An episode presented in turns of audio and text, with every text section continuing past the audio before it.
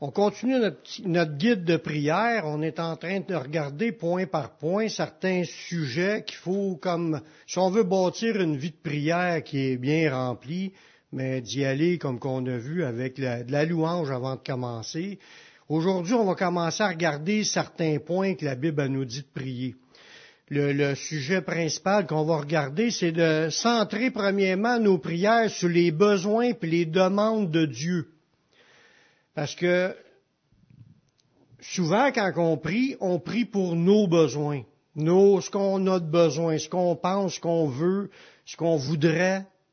Mais Dieu, au départ, dans sa parole, dans ces multitudes de sujets qu'il nous donne, qu'il nous demande de prier, il y a des sujets qui tiennent à cœur le Seigneur, en premier de tout, avant même nos propres sujets il nous enseigne à prier sur les choses qui sont de sa volonté.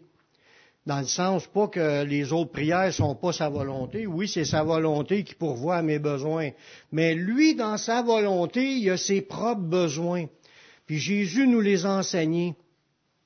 On voit, on va voir quelques versets avant de tomber dans ces besoins-là, là, pour nous faire comprendre que même Jésus, quand il priait, lui, il cherchait pas sa volonté, il cherchait celle à son Père en premier de tout, quand il priait.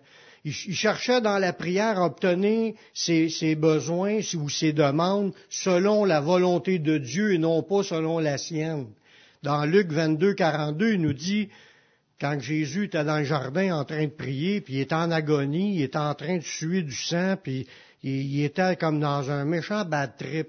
De, il savait qu'il s'en allait vers la crucifixion, puis il était dans un combat avec sa chair, puis avec que les puissances des ténèbres qui étaient autour, puis, puis ses disciples ils n'étaient pas avec lui, tu sais, il dormait, puis ou bien, il, tu sais, il y en a pas, longtemps après, ils se sont sauvés, il était tout seul dans son combat. Puis ils avaient demandé euh, aux frères et sœurs, aux apôtres de prier avec lui. Mais quand il a prié Dieu, il disait, Père, si tu voulais éloigner de moi cette coupe, il parlait de, la souffrance qu'il était en train de vivre là, il parlait pas de, l'éloigner de la coupe, d'aller mourir sur la croix, ça, il savait qu'il fallait qu'il y aille. Mais il était en train quasiment de mourir là, là puis il voulait, il voulait passer à travers cette épreuve-là qu'il était en train de vivre dans le jardin, dans l'intercession. Mais il dit au Père, quand il demandait d'être secouru dans son besoin, là, présent, mais il dit toutefois que ma volonté ne se fasse pas, mais la tienne. Dans, cette pensée-là, dans ce que Jésus nous a dit là, ce que Jésus a mentionné, ça nous parle beaucoup. Dans le sens que quand on prie, souvent on réclame comme si c'était tout des dieux, comme si Dieu est obligé de tout, de tout faire comme qu'on le veut. Mais ça marche pas de même devant Dieu. Jésus, il dit, il a dit dans un autre passage, il dit, je te loue, Père, de ce que tu m'exauces toujours. Jésus était toujours exaucé dans ses prières, mais quand il priait, il faisait pas ça comme si ça y rapportait quelque chose pour lui. Il faisait les choses parce qu'il est en train de faire avancer les choses pour Dieu. Il cherchait la volonté de Dieu. Il cherchait à ce que Dieu soit glorifié. Il cherchait à ce que Dieu soit euh, servi, adoré, respecté. Il, travaillait pour Dieu, pour amener le monde vers Dieu. Puis quand il priait, mais il priait pour que ça l'amène la gloire à Dieu. Il ne cherchait pas sa gloire dans tout ça. Puis il ne cherchait pas non plus ses intérêts personnels. Il cherchait à ce que Dieu soit glorifié. Même dans ce combat-là, dans la prière, comme je disais, il était en train quasiment de mourir là, là. Puis cette coupe-là, c'est une coupe de souffrance qu'il est en train de boire il demandait à Dieu de l'enlever si c'était sa volonté. Ça nous parle. Moi, je pense qu'il faut, faire attention de la manière qu'on se présente à Dieu pour demander les choses. De penser à demander en fonction de ce que Dieu pense. L'assurance pour prier avec foi, pour le chrétien, ça, provient de sa connaissance de la volonté de Dieu. Si tu veux prier avec foi, sans douter, mais il faut que tu connaisses la Bible, connaisses des versets pour t'appuyer. Sinon, tu peux prier, puis tu n'auras pas d'assurance si tu sens pas que tu es baqué avec des promesses ou des choses que Dieu te dit. Si tu vois un verset qui te dit prie pour telle affaire, ça augmente notre confiance de, de, bâtir notre prière sur des sujets que Dieu a déjà dit, prie pour cela. vu que Dieu a déjà dit, prie pour cela, tu vas avoir plus d'assurance pour prier. Tu ne sentiras pas que c'est un, quelque chose pour te satisfaire toi. Tu vas pouvoir penser, c'est Dieu qui me demande de prier pour ça, donc je suis en train de faire sa volonté en priant pour ces sujets-là. Fait que tous les sujets qu'on retrouve dans la Bible, c'est des, c'est des, des directions que Dieu nous donne, de, qui nous demande de prier. Sur chaque sujet qu'on va voir dans tout le reste de l'étude, c'est basé sur des versets qui nous dit prie pour ça, priez pour ça. Puis là, quand tu pries pour les choses que tu vois des versets qui te disent de prier, ça va t'augmenter ton assurance. Tu vas avoir plus de confiance. Comme ça dit euh, dans la parole, on sait qu'on n'obtiendra pas les prières qui découlent de nos convoitises charnelles.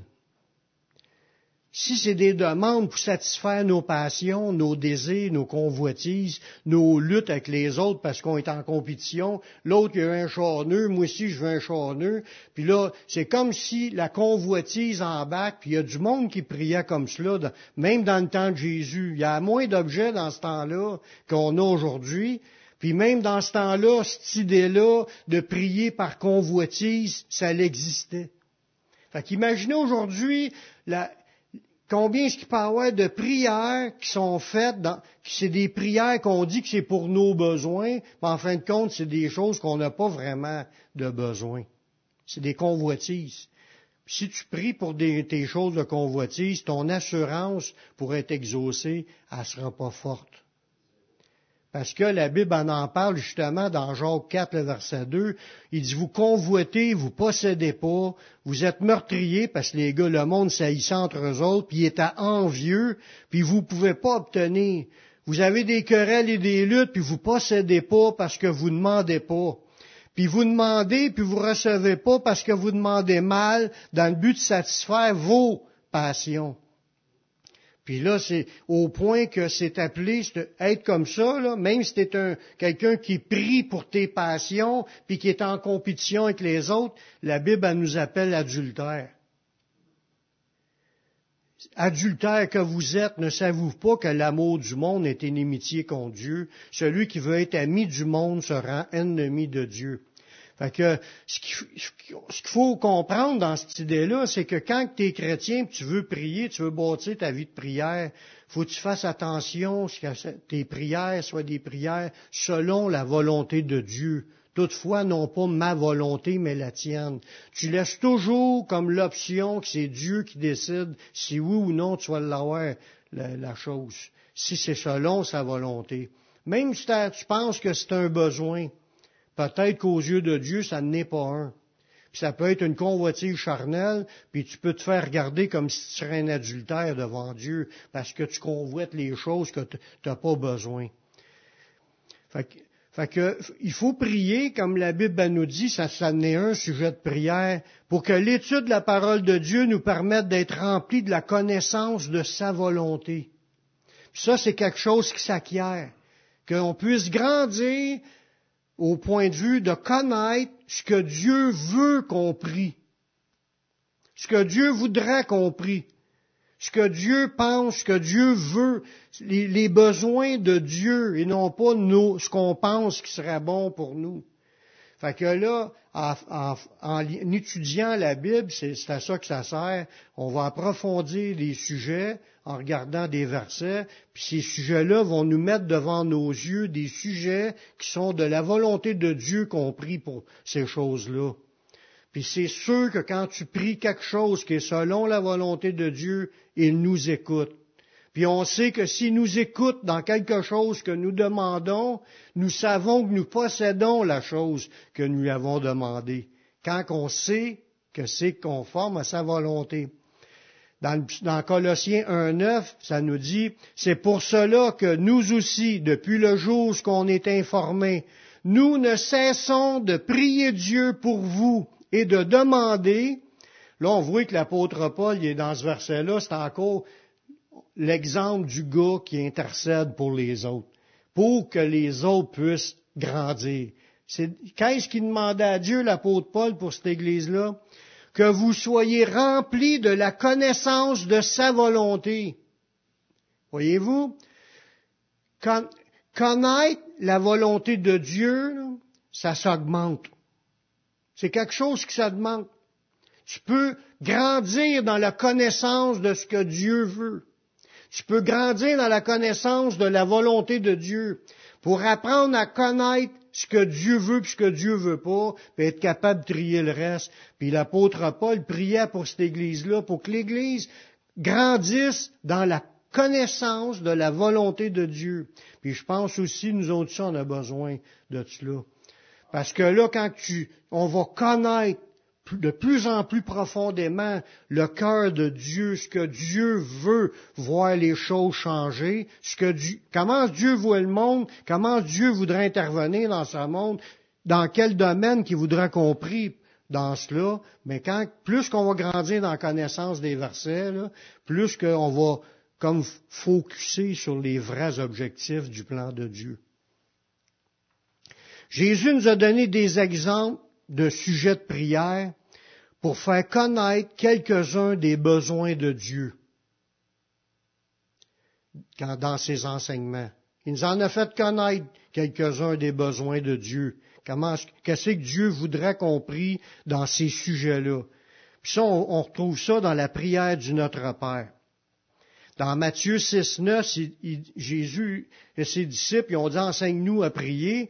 Puis Jésus dit, voici donc comment vous devez prier. Là, il leur explique des, sujets de prière qui sont des sujets que Dieu, c'est dans sa volonté, ces sujets-là. Premièrement, il nous dit, quand on compris de s'adresser à Dieu le Père, il dit notre Père qui est aux cieux. Dans ce verset-là, ça nous, ça nous montre à qui ce qu'on s'adresse quand on prie. On parle à Dieu. On parle pas euh, aux morts, on parle pas aux anges, on parle pas euh, à, tout autre être qui, a été mis là par euh, les, faux dieux, puis tout ce que. N'est qu'un qu'on s'adresse, c'est Dieu le Père, puis on prie dans le nom de Jésus. Ça paraît peut-être insignifiant aujourd'hui, parce que nous autres, ça fait longtemps qu'on est chrétiens, on le sait qu'il faut prier Dieu. Mais dans ce temps-là, puis comme même aujourd'hui, il y a encore bien du monde qui ne savent pas pour qui prier, puis le monde prie n'importe qui, puis des grosses religions où il y a, du monde, on parle de centaines de millions de personnes qui prient pas les bons, même des milliards qui prient des faux dieux. Ils savent pas à qui s'adresser. Dieu veut qu'on parle à Dieu le Père. on parle de qui Dieu le Père? C'est le créateur de toutes choses, c'est celui qui est en esprit. Tu ne peux pas le représenter par aucune image. Fait qu'il n'y a pas de statut qui peut représenter Dieu le Père. Dieu est esprit. Fait qu'il n'y a pas d'image représentant. Jésus, ils l'ont vu en chair et en os, mais il est ressuscité. Il est allé avant de venir, puis il est ressuscité, puis il peut prendre l'apparence qu'il veut, il est apparu à du monde. Fait qu'il veut pas réellement qu'on se fasse des statues représentant Jésus ou Dieu. on s'adresse à Dieu le Père un des désirs de Dieu, le premier nom, le premier mot, ou la première idée, je veux dire, de ce que Jésus a enseigné dans le sujet, des sujets de prière, dans cette prière-là, c'est un des désirs de Dieu qu'il nous demande de prier, c'est que son nom à Dieu, là, mais que son nom soit proclamé comme saint dans ce monde. Il dit que ton nom, dans Matthieu 6, 9, que ton nom soit sanctifié. C'est comme un sujet de prière qui nous demande, qui nous demande à nous de prier pour qu'on réclame que le nom de Dieu soit sanctifié dans ce monde. Combien est-ce qu'il y a de monde qui blasphème le nom de Dieu en utilisant le nom de Dieu en vain? Qui est un des dix commandements de Dieu, qui n'ont pas de respect pour le nom de Dieu. Ils souillent, puis même du monde qui vont maudire Dieu, puis ils vont le salir avec toutes sortes de blasphèmes. Dieu, là, il est saint. Puis quand on prie, qu'on prie ce besoin-là, c'est, c'est un des besoins pour penser, je veux savoir pourquoi prier, je veux savoir ce que Dieu voudra que je prie. Mais un des points là qu'on pourra, qu'on doit prier, il dit voici comment vous devez prier. Priez que le nom de Dieu soit sanctifié dans ce monde. Qu'il y ait plus de monde qui se tourne vers Dieu, qui commence à bénir Dieu, à le déclarer saint. Nous qui sommes chrétiens, on, le fait. Quand on chante des chants, quand on loue le Seigneur, ou quand on prie, puis qu'on l'élève, on sanctifie le nom de Dieu. Mais dans ce monde, on faut faire appel au réveil. On veut, en parlant de réveil, c'est sûr, ça commence dans l'Église, mais quand on parle de réveil, on parle aussi d'idée de, qu'il y ait un salut, le salut s'étende, puis qu'il y ait des milliards de personnes qui peuvent se tourner vers le Seigneur, puis élever, glorifier, sanctifier le nom de notre Dieu. Ce but de Dieu, le but de Dieu, c'est qu'il en ait le plus grand nombre qui soit sauvé, afin qu'un plus grand nombre sanctifie notre Dieu. C'est ça qui est le but de ce sujet. Dans 2 Corinthiens 4.16, ça dit, Car tout cela arrive à cause de vous, afin que la grâce, en se multipliant, ça c'est qu'il y a plus en plus de monde qui se convertissent, fasse abonder à la gloire de Dieu les actions grâces d'un plus grand nombre. Fait que quand tu pries pour que le salut s'étende, puis que les gens puissent sanctifier le nom de Dieu, la grâce s'étend, puis il va y avoir un plus grand nombre qui vont se mettre à glorifier Dieu. Ça fait partie de ce que Dieu, un des sujets que Dieu veut qu'on prie. Puis là, on ne parle pas des sujets pour nous. Je parle même pas d'un sujet pour un membre de l'Église. Là, on parle d'un sujet pour Dieu. Puis on voit que dans cette liste de sujets de prière-là, les premiers sujets de prière, comme celui-là et les deux autres qui viennent, sont des sujets pour Dieu et non pas des sujets pour nous. Après ça, on va demander du pain pour nous. Mais les premiers points sont des sujets qui font avancer la gloire de Dieu. L'autre point qui est enseigné dans cette prière-là, c'est de demander à Dieu que le retour de Jésus arrive le, plus rapidement possible. Dans Matthieu 6.10, ça dit que ton règne vienne. On le sait, c'est prêché dans l'Église, c'est prêché dans la Bible partout, là. Jésus va revenir. Ce qu'on appelle la parousie. Le retour de Jésus. Ce qui est son avènement qui va venir pour nous enlever, puis il va venir juger les nations, puis il va établir son règne sur la terre. C'est un règne de paix qui va se produire sur cette terre. Puis là, dans ce, dans ce passage-là, Jésus nous enseigne, voici comment vous devez prier. Priez pour que le règne de Jésus arrive. On est en train comme de, de, de de demander est-ce que ça arrive le plus vite possible. Parce qu'en fin de compte, plus que ça s'étire, plus que ça prend du temps avant que Dieu soit pleinement glorifié. Parce que quand il va prendre le contrôle, la terre entière va être soumise à, l'autorité de, Dieu, puis qu'ils vont lui, lui donner la gloire qui lui revient. En attendant, le monde continue à se rebeller, à désobéir à Dieu, à blasphémer le nom de Dieu. Il y a un temps, il faut que ça l'arrête. C'est pour ça qu'il nous dit que ton règne vienne. On réclame le, retour. Il y a un autre verset qui nous parle de ça, qu'on n'attend pas seulement le retour de Jésus, nous le hâtons par la prière, puis par notre, travail pour faire avancer l'œuvre de Dieu. Dans 2 Pierre 3.12, ça nous dit, tandis que vous attendez et hâtez l'avènement du jour de Dieu, à cause duquel les cieux enflammés se dissoudront, puis les éléments embrasés se fondront.